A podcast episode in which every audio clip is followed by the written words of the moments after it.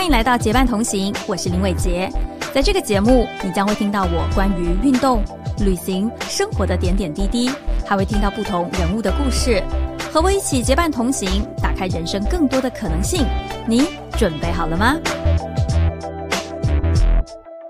欢迎我们来到我们的结伴同行。今天我们结伴同行的嘉宾呢，是爱群生殖医学中心的国际医疗中心主任郭怡丽医师。欢迎郭医师。就郭医师，我今天。对，郭医师，我其实是自己，我自己是已经经历过这个过程的一个女性来说，那我觉得对于女性来说，呃，生孩子生什么时候生，然后生与不生，生完之后该怎么办，都是我们在人生每一个阶段需要面对的一个问题。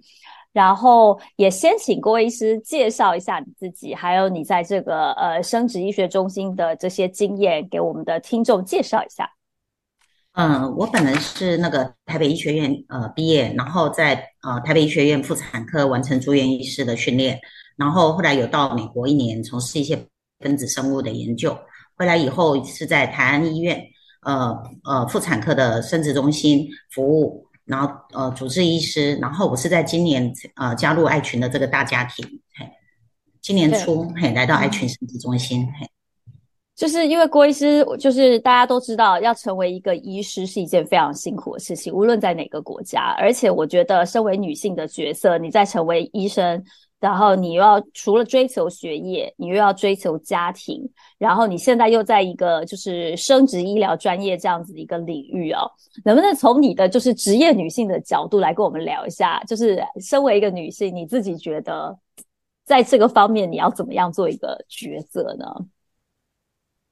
嗯，我觉得现在的，假如说在我当年呢，因为没有冻卵的技术这么的发达。嗯，当时的冻卵的技术并没有那么的成熟，也很少人会想到冻卵。当时那个时代，大概冻卵大概只有呃，因为癌症要保留那个生育的功能，才有冻卵的这方面。所以在我自己的话，我可能会觉得说，在我那个年代，可能会觉得三三十岁就一定要赶快步入家庭，步入家庭，然后要同时又要兼顾学业，要兼顾你的职业，好，然后还要完成这个生育的这件事情，我觉得是很赶，压力很大。那你可能在住院医师的时候，就就可能要开始要又要做又要值班，又要又要可能要结婚要怀孕，我觉得会压力是非常非常的大。那因为假如说假如现在让我来选择，我可能就会有不同的选择。比如说，那当时我假如说在美国，我想完成学业，可是又怀孕了，这个这个就会让我的整个人生的步调都会大乱。可假如现在的话，我可能就会考虑到说，哎，我可以冻卵或冻胚。假如我已经结婚了，我就把冷冻胚胎，好的胚胎，甚至于经过切片，呃，证实是完全 OK 的胚胎，我冷冻了以以后，我可能就可以放心的去冲刺我的学业、我的事业。等到我将来比较有空的时候，我再植入我的胚胎，或者是再再把我的卵解冻来受精。嘿，我觉得现在的话就是比较有多样的选择。只要是呃。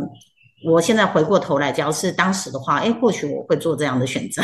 你有没有现在回去？就是当我在问你这个问题，你在回想那段时间，你就想说：“God，我是人吗？我怎么能够撑过当时这么辛苦？又要当住院医师，又要去美国，又要怀孕，又要生小孩，又要结婚，这些全部加在一起，你会觉得实在给我们的压力实在太大了一点。”对，而且我觉得那时候或许或许我们那时候就会觉得说：“哎，就觉得把结婚这个事情看得太……”太觉得好像一个时间性，然后觉得非常一定要在那个时间内完成。可是对于我我现在认识的很多年轻的女孩子，她们可能不愿意这么早就被绑住了。她们可能会觉得说，哎，她们可能要呃精挑细选。因为我认识的很多我冻卵的病人，我都觉得她们非常非常的优秀，就像伟杰这样子，非常非常的漂亮，而且。就是他们都很多都是在国外留学，甚至在国外都有很很大的自己的一个事业。我常觉得，哎，有时候我就问他说，哎，谁谁谁啊？你谁谁谁？你这么漂亮，你这么的优秀，你家境家世也很好，你怎么不赶快结婚呢？他就觉得我很怎么问一个这样的问题？他就说，医生，你以为结婚就像吃牛肉面吗？我可以这样随便就去找一个人结婚吗？好实际的一个对话。对，确实哦，是是是是是。对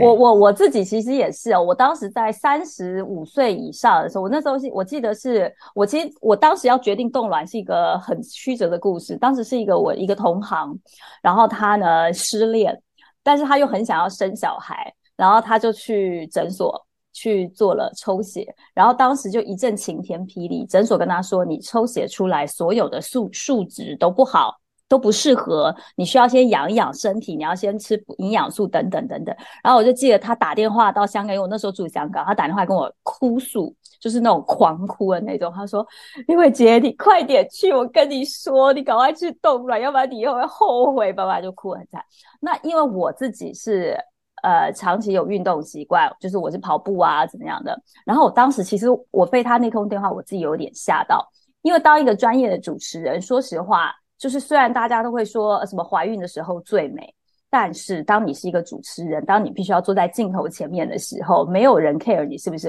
孕妇这件事情，因为你水肿也照水肿，你胖也是照胖，而且讲难听一点，我自己看过我所有的同行。如果他们怀孕之后，他们是会少非常非常多的机会。你无论在穿衣服，你无论在节目上面，你连能做的节目都会被非常的受限。所以当时对我来说，就是就像刚刚医师说的，我既想要冲刺我的事业，可是我又不想要放弃有一天也许我会想要生小孩这件事情。所以我当时就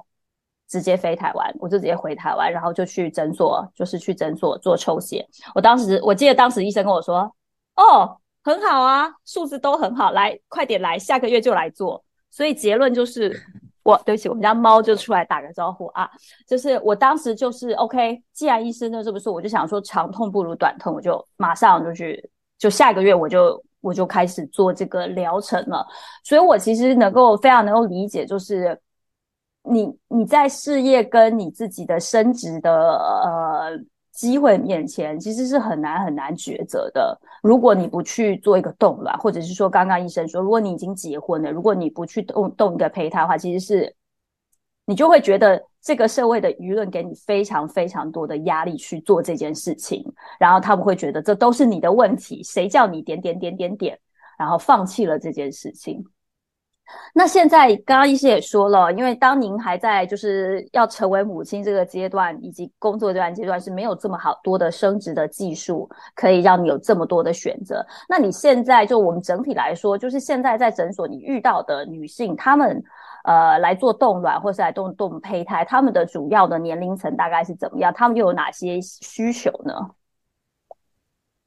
嗯，现在的话，我普通我碰到的年龄层大概都是三十五到四十岁，比较接近四十岁。在台湾呢，大家可能因为现在大家保养都得宜，我们可能在三十几岁的时候还是长得非常的漂亮，身材很好，然后可能一直快到四十才吓一跳啊，我已经四十了。嗯，那时候他就会想到说，哎，那这个真的要很严肃的面对这个问题。所以在台湾这边冻卵的的 case 大部分都是比较偏向三十八以上，嗯，甚至于四十四十出头。那呃，有少部分是从美国回来的，那他们就比较年轻，因为可能美国这个方面已经这个 train 已经比较久了。那可能很多企业也都鼓励他的员工可以不要放放弃他的事业，可以先动了。所以有些从美国回来的的病人就比较会接近在三十五、三十五、三十四、三十二，哎，都有。嗯哼。所以大部分都是三十加以上才会去做这样子的冻卵的抉择。你有遇过更小的？除非他是，比如说，因为我有一个朋友，他是因为得了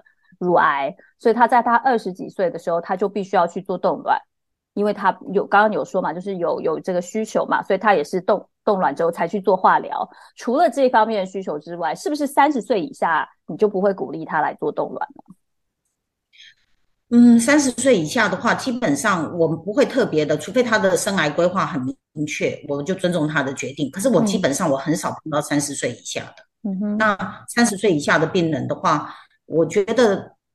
嗯，他只要动卵，其实我也不会反对啦，因为他一定有他的需要。可是就像伟杰讲的，我们目前碰到三十岁以下，大部分都是因为癌症的关系，他要接受化疗、放疗，所以他必须要先储备他的卵子。嗯哼，那除了单身女性之外，那已婚的他们现在也有这样的趋势，说，哎，我先不生，我先来动动嘛。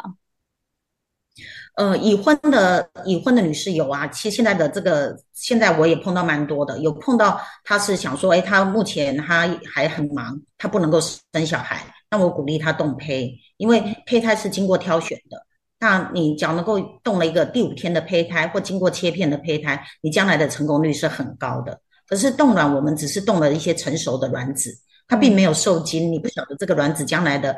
呃，potential 它的潜力是怎么样？所以这个比较会会不知道。可是当然我有碰到少部分的病人，因为我们现在社会是很多多元化的。他已经结婚了，可是他就跟我说：“医师，我是要冻卵。”我说：“你不是结婚了吗？那你为什么不冻胚呢？”他就说：“嗯，我不确定要不要跟他生这个小孩吧。”对对对对对，他就不晓得说这个会不会持续 持续下去。所以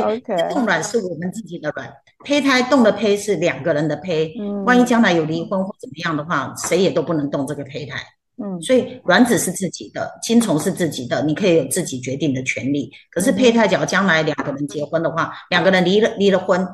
以后这个胚胎是不能够不能够有有任何一方所使用的哦，所以说在台湾的法律上，OK，所以说如果我今天是已婚，然后我今天动了一个胚胎，如果我接下来想要动用，就算是我离婚，我也是要两个人同意，对吧？我不可以说哦，就是我带给带着这个胚胎去单独的去做，法律上现在是这样规定的，对吧？嗯，是哦，而且离婚以后可能也不能用，即使对方同意你用，可能也不能用。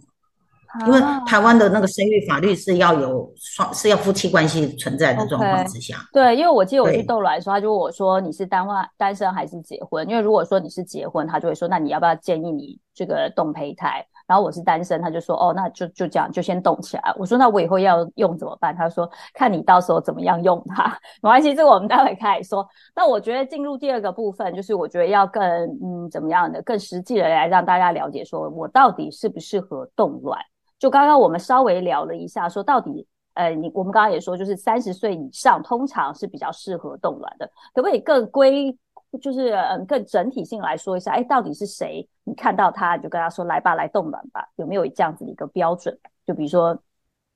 几岁啊，然后怎么样的一个状态？嗯，我觉得的一现在目前来冻卵的病人，大部分都是呃，就是三十岁以上，然后他可能有一些生癌的规划。那因为你说谁适不适合冻卵？因为我觉得这个呃，不能从医生的立场来讲，应该从病人的立场来想。因为我也有病人，他的 M H 卵子库存量非常的低，他可能只能取到一颗，可是有些病人他还是坚持他要冻卵。因为他会觉得说，那我现在已经卵卵巢状况这么差了，我将来只可能会很快停经，所以这个东这个这个事情是很难跟他讲说你适不适合，而是他因为病人的每个人想法不一样，因为有时候你假如说，哎，卵巢功能很差，只能取到一颗两颗的，有些人就说啊，那这么少我不想动了，因为这机会很低。可是有些病人他很坚持，就是因为机会这么少，那我将来一定很快就会面临到停经的这个问题，所以我更要动。所以这个就是这个呃卵巢库存量的多少，这并不能是一个影响一个人要不要冻卵的一个一个决定。那嗯，还有一些当然就是说呃，他可能呃适不适合冻卵？那第一个就是他可能他还有一些他的 career，或者是他有一些他的呃学业要完成，或者他有一些要出国一些什么样的。计划，所以他可能会 delay 他受孕的呃结婚的年龄或受孕的年龄，所以他可能会先冻卵。那另外有一些的是因为呃可能在疗程进行中，当天他先生取不到精虫，那可能这个病人也会面临到要冻卵。那还有一些就是呃他呃有一些癌症的癌症的发生，那必须要做一些化疗放疗，所以冻卵的准备。所以适不适合这个问题，可能就是说。当然，以医生来看，我们有一个年龄层需要冻几颗卵是最有可能怀孕的，这个、这个、这个，呃，很明确的一个界限，我们知道，对，是几率，我们是知道的。可是适不适合，可能病人方面他有他的考量，我们可能就是我们可能给他一些客观的建议。嗯，所以那个年龄层到底是多少啊？就是你有一个数字给我们大概一个概念吗？嗯，假如说三十三十五到三十五到三十五岁以上，可能就至少要十五颗卵，将来成功比较成功的几率。那四十岁以上，四十岁可能就要二十颗。哦，那你只要四十二、四十三，可能就要三十颗卵以上了。可是并不一定每一个人能够一次取到这么多卵，或者是他愿意做这么多次的取卵手术，所以这个这个只是一个一个参考。嗯哼，OK OK，哎，那我想问一下，因为我自己从我决定要，就是我去抽血到我决到我完成冻卵这个流程，大概是两个生理期之间。就结束的事情，我觉得我是一个，我觉得我真的是非常幸运的去做这件事情，就是我整个流程我都没有，就是大家还有前面什么补充剂啊，什么要调身体，我都没有，我就完全做成。那一般来说，从准备，就比如说，OK，我今天跟自己说我要做冻卵或者是冻胚胎，我我我一个时间的准备流程是什么呢？嗯，这就可能要牵涉到要需不需要养卵，还有你的生理周期准不准，你的身体状况如何。那呃，我觉得目前的话，很大部分的病人，有时候你一来，哎，只要身体状况很好，像伟杰这样，那你可能就很快的就进入疗程了。那有些病人一来，哎，我们看到他很明显的就是卵巢功能不好，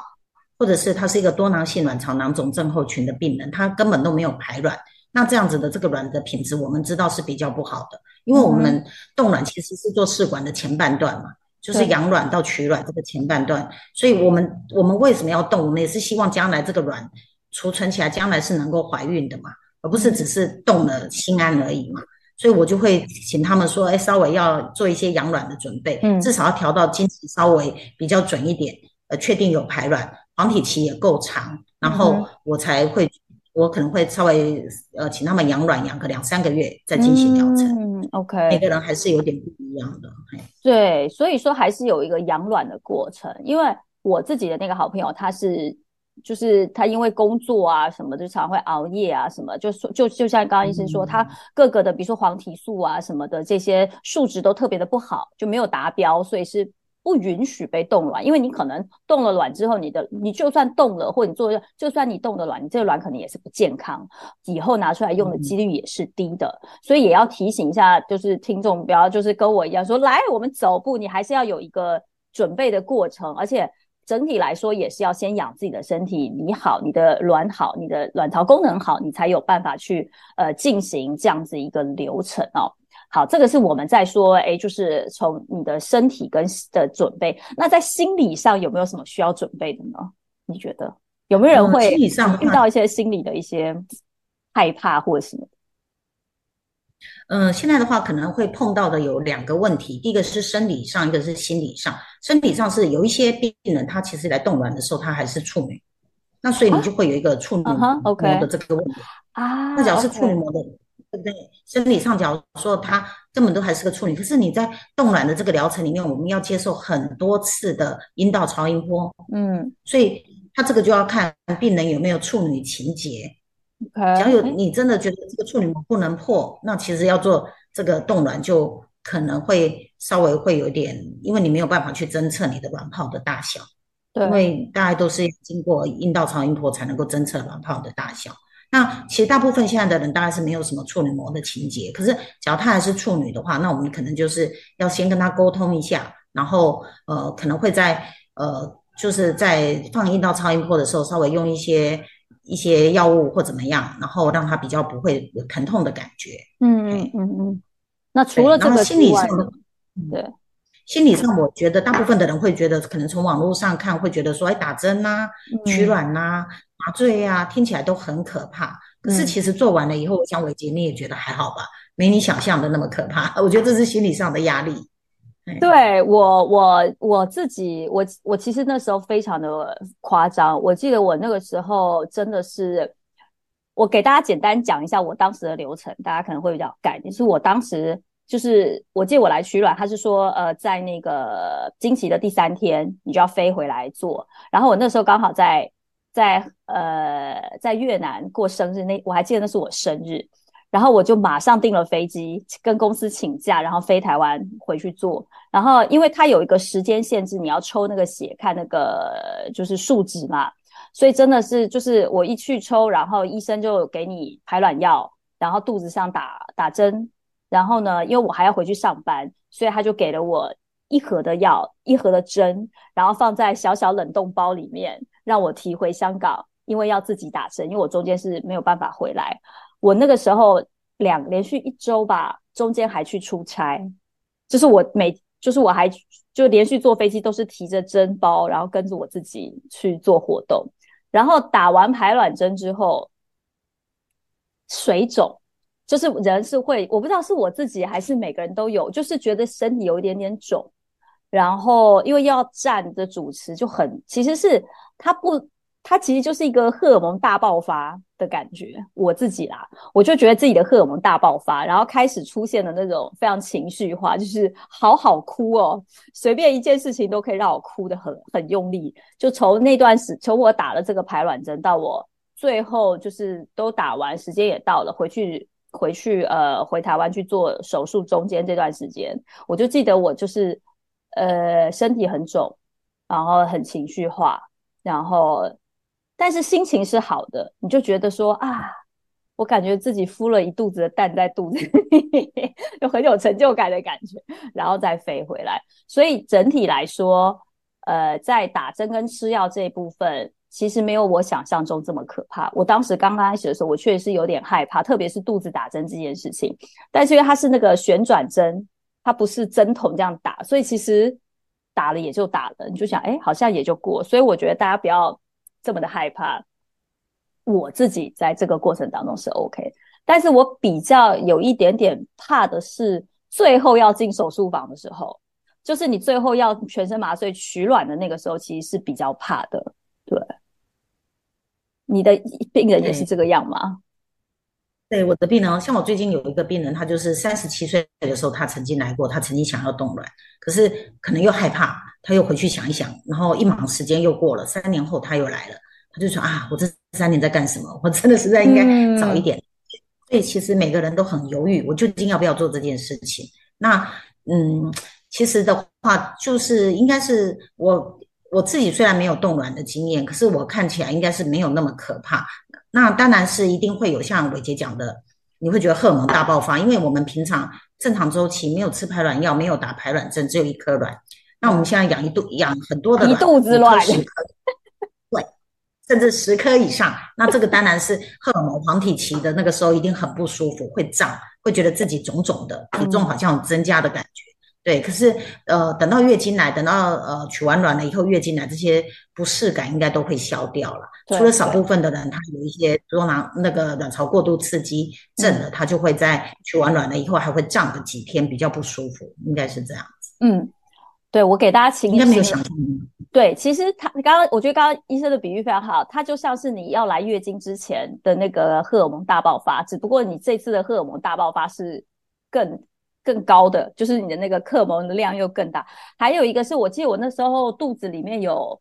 十几颗吧，所以我走路是有一点点痛的，因为我可以明显感得到我的卵巢有好像有点撑。就我觉得它有点撑，因为我平常跑步嘛，但那段时间我就停了一个月时间，不敢跑，我怕跑一跑它掉，当然是我自己幻想。可是我就就是突然对，因为你就是整个肚子会像是月经前一样，整个很鼓嘛，然后你又会感觉到你边走的时候是有一点点痛痛的，就是有一点点拉扯跟紧绷感，大概的不舒服就是这个样子。那除此之外，没有我就是疼痛什么，那倒真的都没有这样子。所以我觉得是我。呃，在这个过程当中，我觉得哎，还蛮惊讶的一点，对。然后就像刚刚医师说，其实你取完之后，荷尔蒙下来之后，你就说哎，云淡风轻，好像也没什么事情。就就我觉得大概心情上是这个样子，对。那我们刚刚说了，就说刚刚医师也说，你可能比如说你是三十五岁取的话，你可能要十十五颗左右才够；四十岁要二十颗，三再大一点可能要到更多颗。那就是到底几颗你才觉得是够的呢？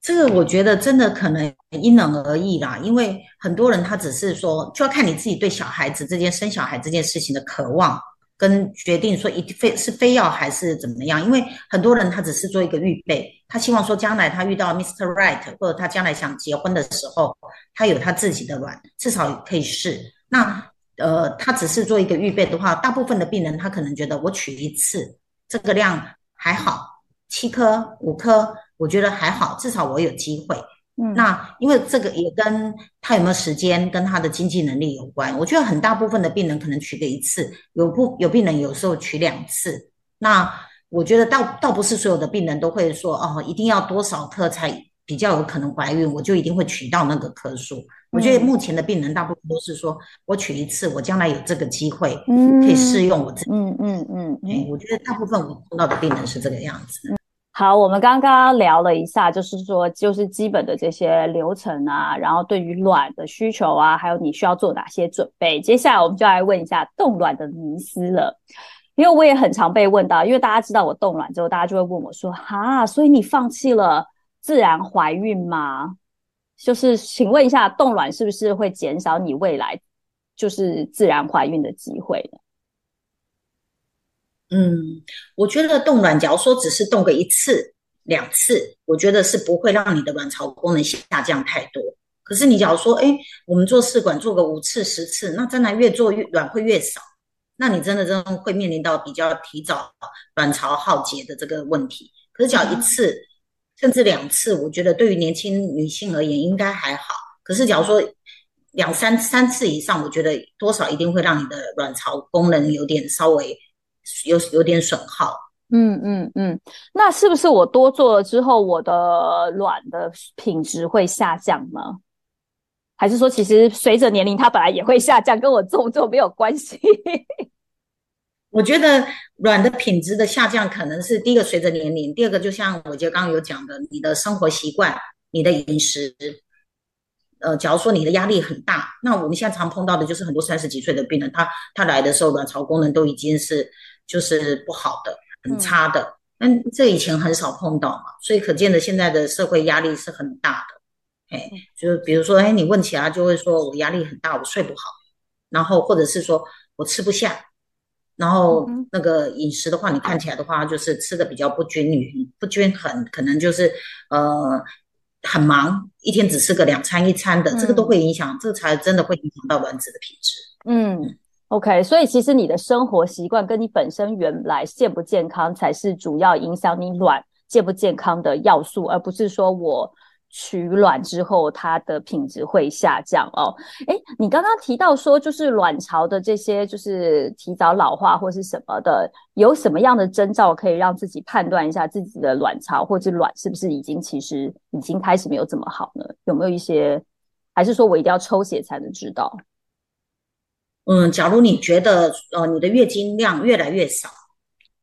或者是你的你的月经量越来越少，或者是是你的经期越来越不准。可能很是，可能你的经期是越呃四十五天以上才来一次，或者是你的经期越来越短，这个都是不是很好的征兆。那比如说你的呃经血量越来越少，那可能是你的营养不好，可能你年纪越来越大，或者是你卵巢功能老化，都会让你的经血量觉得变少。然后第二个，你的呃经期越来越长，很长。可能两三个月才来一次，四十五天以上才来一次，那这个可能是男性荷尔蒙比较高，你没有排卵的现象。嗯那另外一个就是说，你的你的经期越来越短，可能二十五天、二十四天就来一次，那你可能就很接近更年期。哦，所以假如有这些征兆的时候，你可能就是要注意，或者是我们平常，假如说，哎，我们定期去做膜片的时候。有时候，哎，医生检查的时候，你可能也要问一下医生，除了说，哎，我有没有长肿瘤以外，你可能要问一下医生，哎，我从超音波里面看得出来我的这个卵子库存量还好吗？符合我的年纪吗？因为像我们有职业病，假如我们一般看见诊的病人的时候，哎，我们看到他可能才三十几岁，他的卵巢的大小，它里面卵子的数目跟他的年龄不符合的时候，我们可能就会稍微捋脉他一下，稍微提醒他一下。可是，一般的呃妇产科医师他可能不会。不会想到这一层，他可能只会注意说，哎，有没有长肿瘤啊？嗯，呃，他可能就不会想到说，哎，是不是在试孕试婚试孕年龄的妇那个呃朋友这个病人上面，是不是有看到他的这个卵巢的大小，是不是跟他的年龄不符？这个我觉得也可也是一个这也是可以一个作为一个指标来看。每年对对，每年去检查的时候可以稍微看一下。OK，所以就是女性朋友在做就是平常妇科检查的时候，也要多留意说，就算你现在没有这个机会呃计划，你也要随时关注说你自己的卵巢它是不是符合你现在的年龄层，还有你自己的经期什么的。而且因为现在我非常多身边的女性都有那个子宫肌瘤，就是我有非常非常多女性朋友有子宫肌瘤，这个会不会也影响到她们如果？要冻卵或是什么之类的，因为我有个还挺好的朋友，他就是因为有子宫肌瘤，但他现在又很怕去做手术，因为他觉得他如果做手术，他怕之后生小孩会不会有问题，所以我也不大确定他现在应该要怎么样去比较好一点。嗯，只要有子宫肌瘤的朋友，因为子宫肌瘤的话，他假如说不不考虑生育方面的话，子宫肌瘤是以症状来讲才决定要不要手术的。就是第一个，它会不会贫血；第二个，它会不会有压迫性症状，会不会让你频尿，或者有压迫性到肠子的问题，让你好像里急下重，好像想解又解不太干净的感觉。它是以症状来讲，主要是贫血，因为子宫肌瘤百分之九十五以上都是良性的嘛。对，所以它它是以症状来决定要不要手术。那至于会不会影响生育呢？它是在着床的那一方面，就是说，万一肌瘤很靠近内膜，那毕竟胚胎不喜欢躺在石头上嘛，那里的血液循环一定比较不好，所以它是会影响在着床方面，它不是影响在卵子的品质方面，因为子宫是房子嘛，卵巢是工厂嘛，所以房子跟工厂还是一段距离嘛，必须必须透过输卵管这个道路相连接。所以它跟我们要不要冻卵其实是没有什么关系。那假如说你在肌瘤要考虑手术之前的话，那你就假如更是需要冻卵或冻胚，因为你肌瘤肌瘤手术之后，可能你会半年以上才会才能够怀孕嘛。那有时候肌瘤手术以后比较容易造成粘连或者是一些一些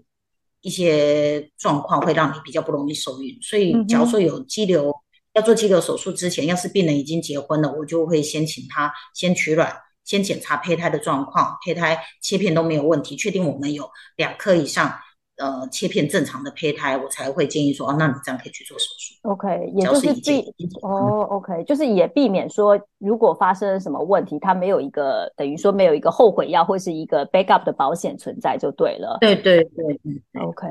那整体来说。我觉得大家还是很担心，说冻卵会不会对我身体出现什么样的影响？会不会提早老化 什么之类的？会吗？就其实对你们来说，从医学的角度来说，会吗？我觉得，假如说你用的药物不要太大，不要说一次想把所有的卵都怎么样的吹出来，榨干那种。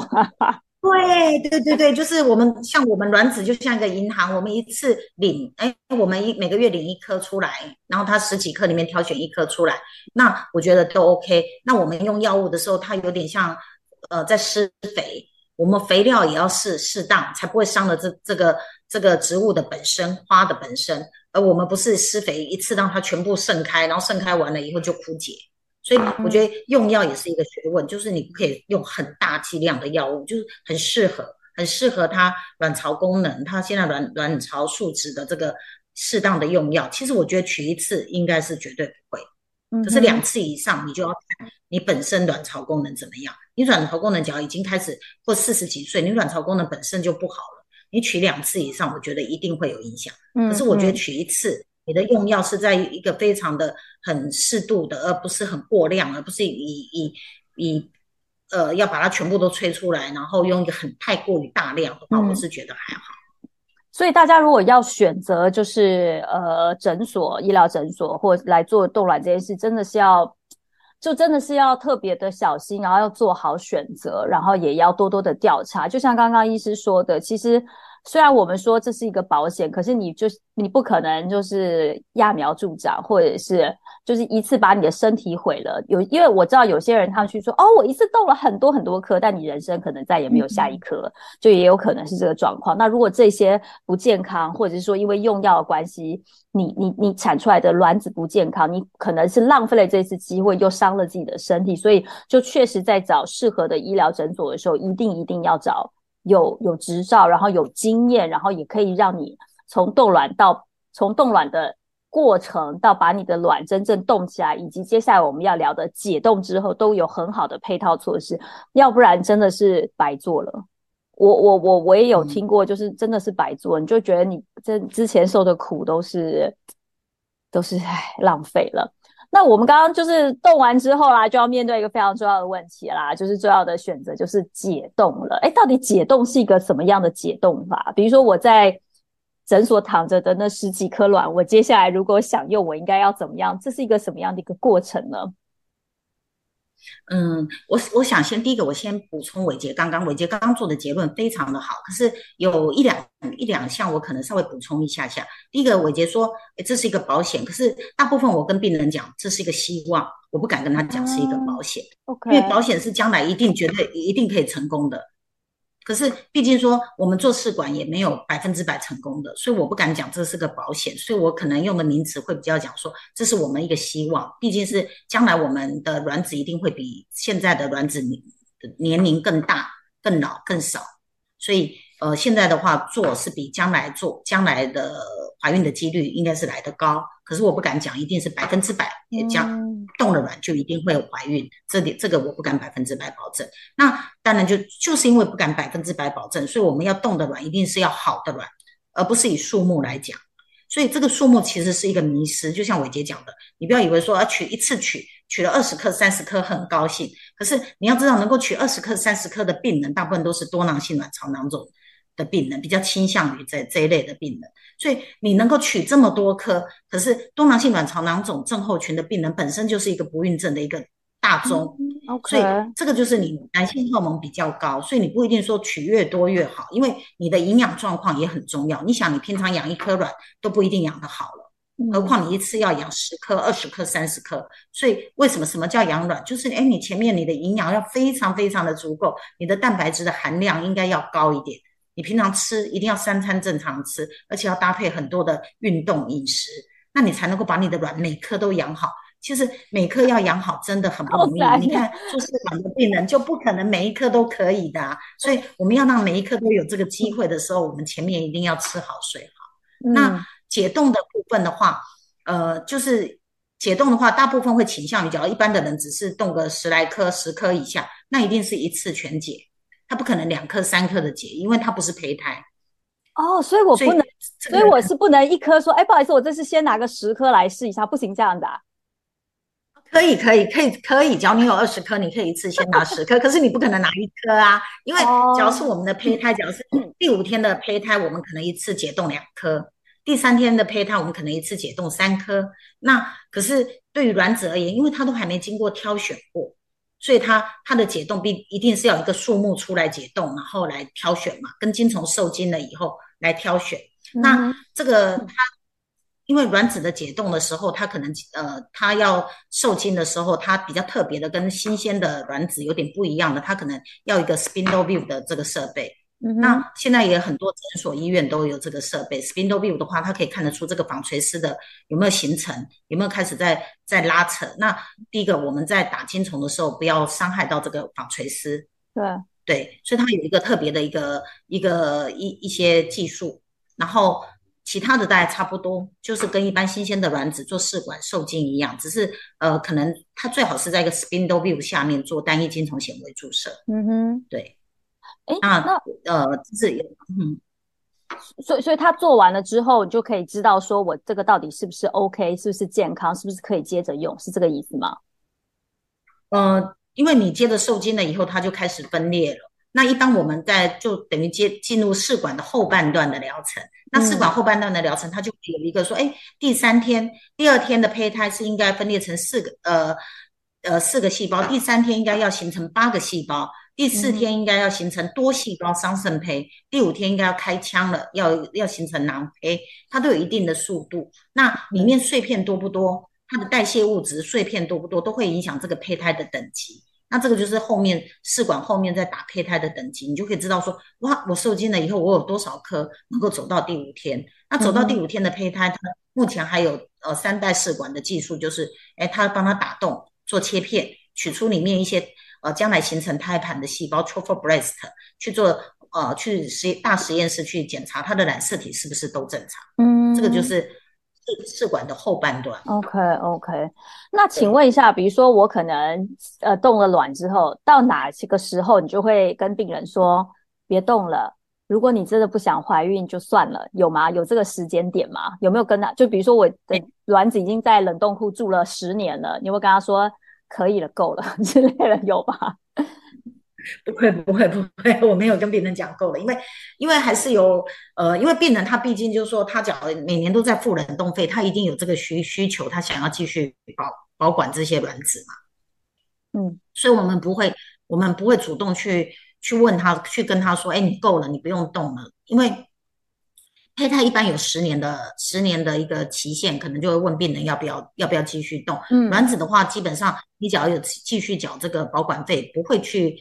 很刻意的问他说你还要你不应该再动了或怎么，这个没有，嗯哼，不会不会。那比如说我如果动了，比如说我动了十年之后的卵子，然后我现在决定说算了，我就不想生小孩了，那我这些卵子应该怎么办呢？那就是销毁了，啊，就是就是没有继续动，我孵的卵浆就被销毁。它是不是它是不是还有可以捐赠还是什么之类有吗？有人在捐冷冻卵子这种吗？其实这个呃这个的很少，因为就像刚刚我们一开始就跟伟杰讨论说，很少病人三十岁以前要冻卵。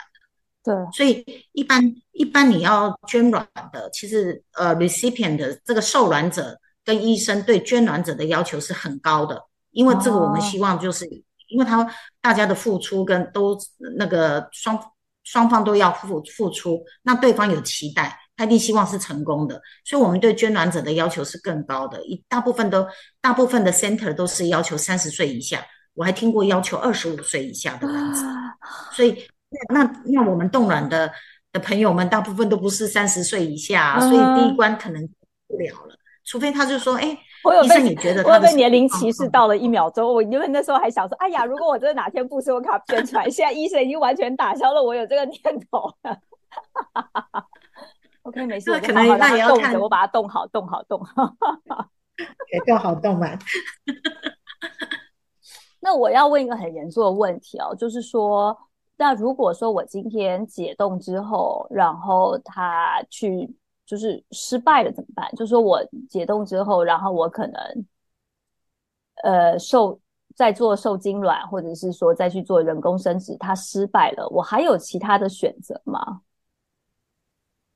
假如失败的话，那第一个就是看您当时的年龄层，还有您当时卵巢还有没有状况。其实对我的病人而言，比如说我有些病人他可能四十岁。或三十九岁冻卵，第二年他可能哎，突然间发现了适合的对象就结婚了。那时候他就会回来说：“那意思我现在怎么办？我可能假如这这个时期，这个是呃是四十岁、四十一岁的病人，我可能就会说：哎，你先自己自己试试看。只要还是一两个月没有怀孕，我们可能先做试管。”然后，只要真的没有，你的冻卵是你的最后的一道防线。嗯，所以应该是，假如说你年龄层还在，还可以做试管，你应该先试新鲜的试管一次。假如真的一次或两次，假如真的还是不行，你的卵那个那时候的卵子是不 OK 的，再把前面的卵拿出来解。那假如真的连你你都结卵了，都还是没有怀孕的话，或者是你真的也没有卵可以取了。已经到达了更年期的时间了，那可能就是会考虑到说受赠卵子的这个部分哦。OK OK，哎，那我也很好奇哦，就是在你们在做这些，无论是在做冻卵，或者是说在解冻，或者是说呃整个人工生殖这个部分，男性的角色。男性应该，因为我们常常讨论的是女性，我觉得女生她在这个过程，因为它是一个时间性的问题，就是说我可能想要去冻卵的时候，我已经有这个思考，我已经是想过这件事情。可是对大部分的男性，就像刚刚医生说的，如果我是刚好四十岁冻，四十一岁遇到一个男人，然后第三结了婚之后，我就跟他说，哎，不好意思，我已经冻好卵，咱们把那个卵取出来，然后把它变成一个小孩。我对于我觉得对于男生来说，它都是一个很突然发生的事情，要怎么样去？他们到底在这个过程当中应该扮演一个什么样的角色？怎么样更好的去准备他们去接受现在像这样子的一个呃，就是医学的对于女性身体的自由呢？这个我我觉得好像一般的男性的角度，以以先生以看病人的先生的来看，我觉得很多先生其实他不一定能够马上接受，他可能会觉得他希望很自然状况下怀孕，然后你叫他说一一时就说哎。我们现在结婚了，我们就马上拿卵子来用。他可能会觉得，我们应该先试试看呐，我们应该先试试看能不能怀孕呐。只要不能怀孕，我们这个 这个才会考虑到这个。因为我看一般的病人而言，他即使都已经四十岁、四十二岁了，他可能有些先生还是没有办法马上马上能够接受到说，哎，我们可能就已经面临到这个生育的这个问题，也很像。其实，呃，前几年我也常常也常常被一些病人问，他已经都四十二了。那学那个事业学业上都很有成就，可能都是教授啊博士，他就会问我说：“医生，我真的不知道这个四十岁以后这么难受孕。”他就会说：“我以为只要有月经，我就有怀孕的机机会，所以我趁为为这个节目，我也是跟大家。那个呃，宣传并不是有月经就能对，不是有月经就能怀孕，因为我们这个生育的年龄是其实不是在四十岁，而是在二十五岁，所以这个是一个迷信。但是我听到，我也觉得啊，怎么会这样子？对对对，就确实是啊，因为。因为就是我，我觉得很多男性他可能忽略这一点，他可能觉得你每个月都有来月经，表示你身体都还正常啊，为什么不能自然受孕？但真的，对对，就是讲难听点，这真的是一个跟时间赛跑。我记得我在英国读书的时候，我的一个室友，她也她是一个医学院的女生，然后她又是呃穆斯林国家，所以她非常非常保守。然后每一次月经，她每一次生理期的时候，都会跟我说。哎，我人生又少了一颗卵，就是他会有这样感，他是会倒数自己人生还有多少颗卵在过这样生活，他就觉得说，哦，我要赶快去。所以其实虽然我们今天说的是身体的自由，但是这也是一个，还是我们只不过是稍微延缓了一下你和时间的赛跑，但你还是在跟时间赛跑。所以男性朋友不要觉得说，妈呀，我身体好的跟什么似的，我们多做几次就好，我们怎么样怎么样就可以试出来，它不是一个。它的时间成本是非常高的，你不可能就是保持说说你还在跟十八岁、二十岁跟兔子一样那个时期的那种身体状态，就可以让两个人都马上就是一拍即合，什么睡一晚就怀孕，这是非常非常少见。大家要非常理性的去看这件事情。那有没有在临床上男生是完全不接受的呢？嗯，就是比较需要靠你们来说服他们的。嗯。我觉得大部分的男性他可能一开始不能接受，有些人他可能只能接受到人工受精，他可能会觉得，虽然试管婴儿第一个试管宝宝都已经四十几岁了，这么久的一个科技了，可能还是有一些男生觉得这个很不自然。有我有碰到病人，他觉得说我先生不能接受，很少，可能一个两个，他会说这个是不自然的，或他们的宗教认为这个是不 OK 的，他是这个是不是神的神的意？嗯，对对对。可是不多不多，可能大部分解释过后，大部分都能接受。可是有些人他真的是说，医师我最多就只能做到人工受精，因为试管婴儿这部分我们是不太能够接受到这样子的。我们能怀就怀，不能怀就算了。可是我不能接受试管，有有碰到，这真的是有碰到啊，好遗憾哦。但是现在因为因为台湾的话，我们其实还是相对来说，我觉得某些程度上是。呃，开放程度稍微高一点，比如说我们可以接受同性婚姻，但是现在也出现了，比如说我们刚刚一开始说的很多的女性，她就是，比如说她就算结婚，她不见得想要跟这个，她不见得觉得老公的就是身身体好，她想跟老公生，或者是说我单身，我想要有我自己的小孩，但我不见得想要一个老公，或是呃老公的身份，我只需要有一个精子来让我有一个小孩，比如说像那个。呃，特斯拉的创办人马斯克，他就给他把自己的精子捐给他的一个女性高管，让她生了双胞胎。但是像这样子的情况，现在比如说在台湾，会不会遇到包括像是同同性呃婚姻，或者是单身生子，或者是说希望能够有代孕？现在有没有这样这个需求？你们的观察是如何？嗯，因为我们诊所有帮助很多同性同性的伴侣做，就是。让他们有机会可以，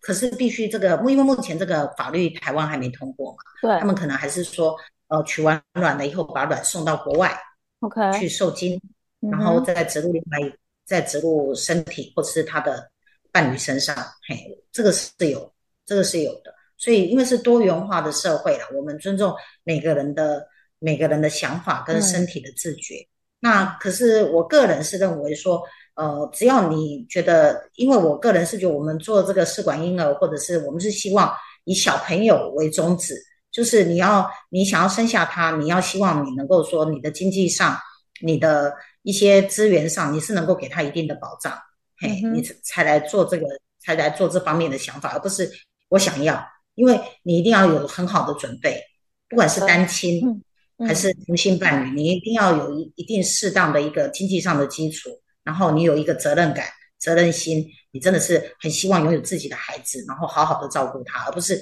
我是希望说，哎，不要一时兴起，对，因为这时间很养育时间是很长的，还是以小朋友的一个为出发点那样，嗯哼，对，确实是啊，因为其实我有时候可以看到是说，无论我们刚刚提到的同性婚姻，或者是说女性现在对于进入婚姻的恐惧，但又渴望有自己的小孩的这些需求，我觉得还有，或者是说你现在可能是站在一个临界点，说，哎，我要不要去做这样选择？可能都是你需要思考清楚，无论是从你的身体的角度，你的健康与否，还有一个就是说，老刚刚医生说很好，就是你的经济角色。因为小孩不是生完就结束了，它是一个非常漫长的过程，而且你还要确保他在你都好不容易把他生下来了，你又不能给他一个好的环境去生长的话，那其实对这个孩子也是非常非常的不公平的。所以大家如果想要，就是你现在在选抉择这件事情的时候，真的是要考虑的非常的清楚哦。那最后也请郭医师给我们总结一下，就是从一个就是从呃生殖的角度来跟我们讲一下，你觉得。嗯，甚至的医学给我们什么样的一个身体自由呢？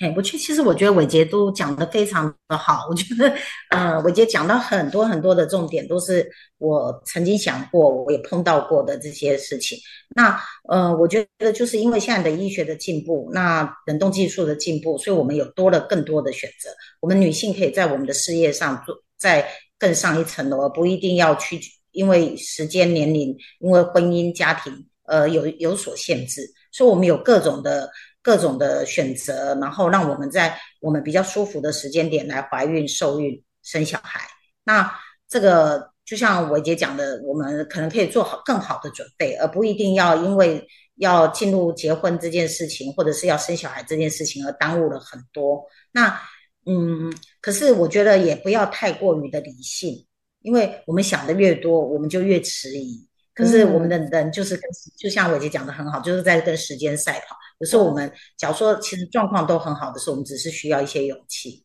嗯，那其实其实来冻卵的的女性都是特别的优秀，我觉得非常可惜。假如说她们没有拥有她们自己的孩子，她们我看到的真的都非常非常的优秀。我觉得有时候他们只是呃没有那个勇气呃去踏入婚姻的那个殿堂。我觉得这个是也是很可惜的，因为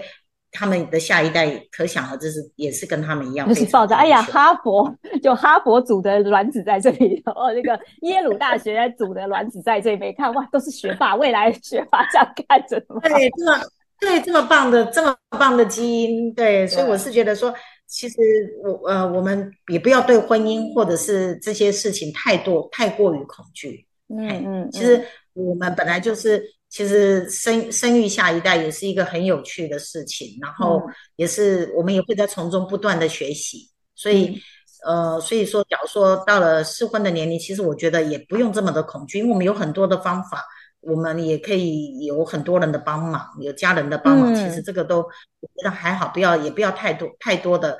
的迟疑。那特别说对，特别说也不要说很担心说呃。冻卵或冻胚什么的这些过程会有什么样的不舒服？其实真的还好。那呃，也不要一直拖延到四十几岁来做，那真的会让成功率又下降。嗯，其实真的是年龄三十五岁以前，那我觉得真的是一个好的年龄。嗯，好的。今天真的非常谢谢郭医师跟我们就是敞开心房的聊，因为说实话啊。如果大家每次去就，因为我我自己走进诊间，我自己知道，因为我是自主性的想要去做冻卵这件事情。但是我在候诊室在等的时候，其实我看到非常多的女性或者是夫妻，他们在等待，还有揭晓，还有这个过程当中，他们都是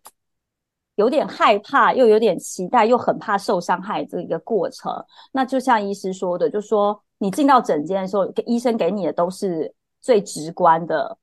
的的数据也好，希望也好，或者是打消你的希望也好，真的很难得有机会可以医生告诉你更完整的一个图像，让你知道说这件事情它是怎么样的一个过程。所以，呃，无论是男性或女性，呃，听众朋友，如果你听到我们这期节目，也希望你能够多一些些的勇气，就是无论是家庭事业都是可以同时追求的，不要因为。害怕而失去了追求属于自己幸福的权利。非常谢谢郭医师，谢谢，